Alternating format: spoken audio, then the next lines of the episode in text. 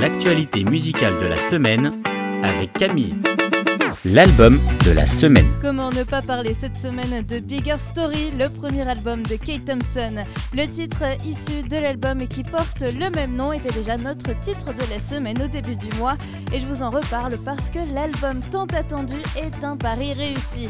Kate Thompson est plutôt à contre-courant des dernières sorties musicales où les artistes se sont inspirés des derniers mois en confinement dans leur écriture.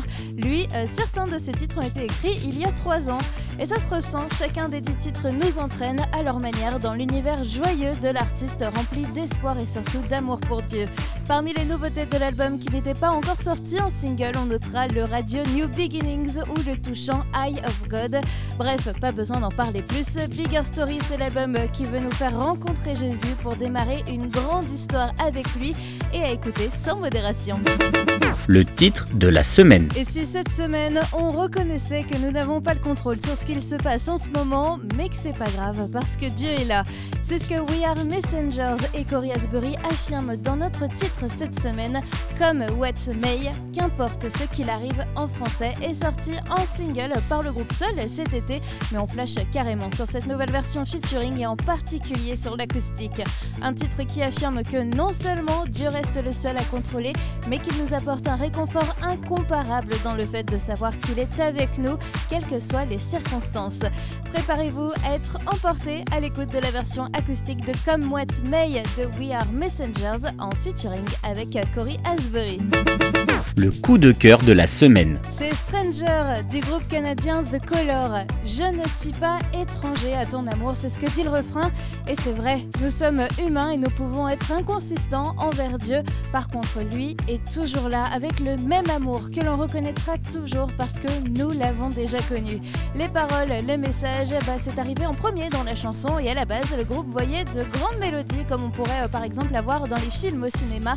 Mais le titre a voulu vivre par lui-même et on arrive avec un très beau résultat final, Stranger de The Color et c'est mon coup de cœur cette semaine.